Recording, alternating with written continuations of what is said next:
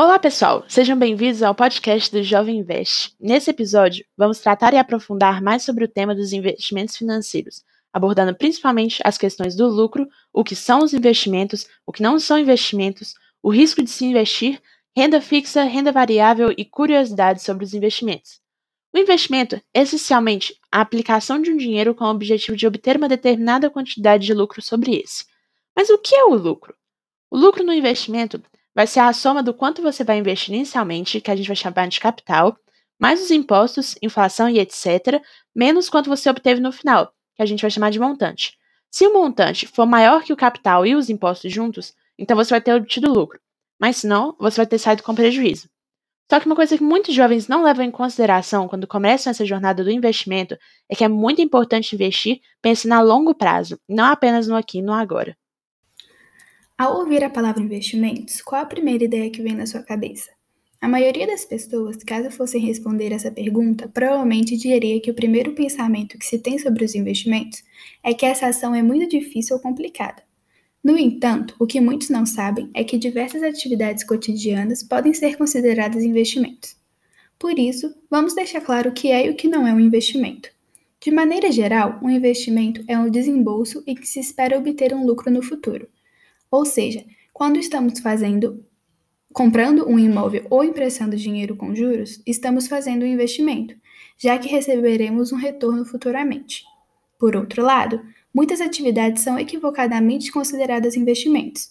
Porém, por não oferecerem expectativa de ganho no futuro, elas não devem ser assim consideradas. As atividades que não são consideradas investimentos são aquelas que envolvem dívidas ou a compra de algo que tende a desvalorizar com o tempo, o que não irá dar resultado futuro. Isso pode ser percebido ao se fazer um consórcio, por exemplo.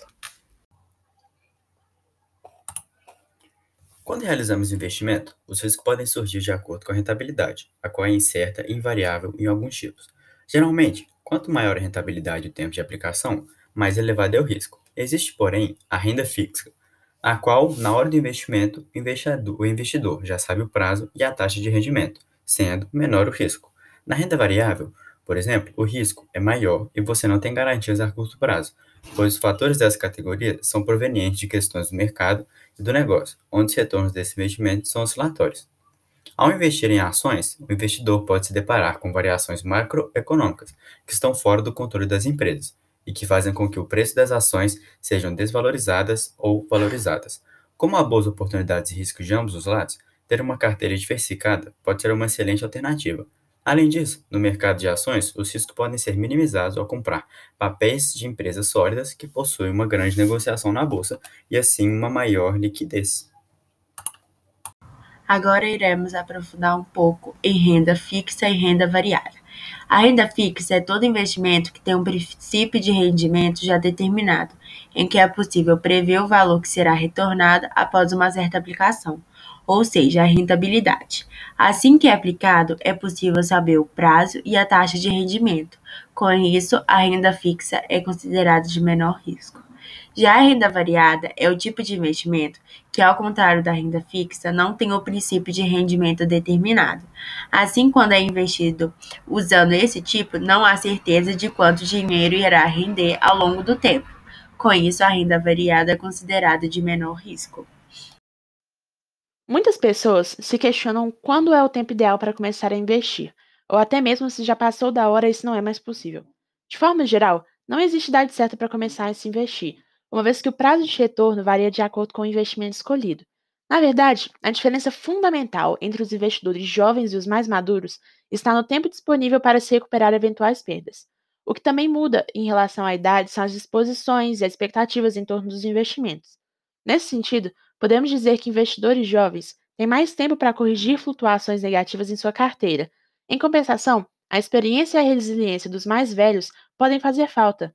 Outra variável importante é o grau de solidez financeira do investidor. Afinal, quanto maior seu patrimônio, mais liberdade, é, mais liberdade vai se ter para se arriscar com um pequeno percentual de seu capital. Com algumas exceções, essa estabilidade só costuma ser, ser atingida depois dos 40 anos.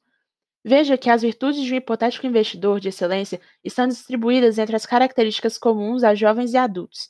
O que vai definir o sucesso financeiro, portanto, não é a pura simplesmente idade, mas a estratégia escolhida, o grau de estudo do mercado e a construção de uma carteira alinhada com os objetivos e prazos de retorno. Então é isso, pessoal. Agradecemos por terem escutado o nosso podcast e esperamos que vocês tenham entendido sobre o que a gente abordou. E até a próxima. Um abraço.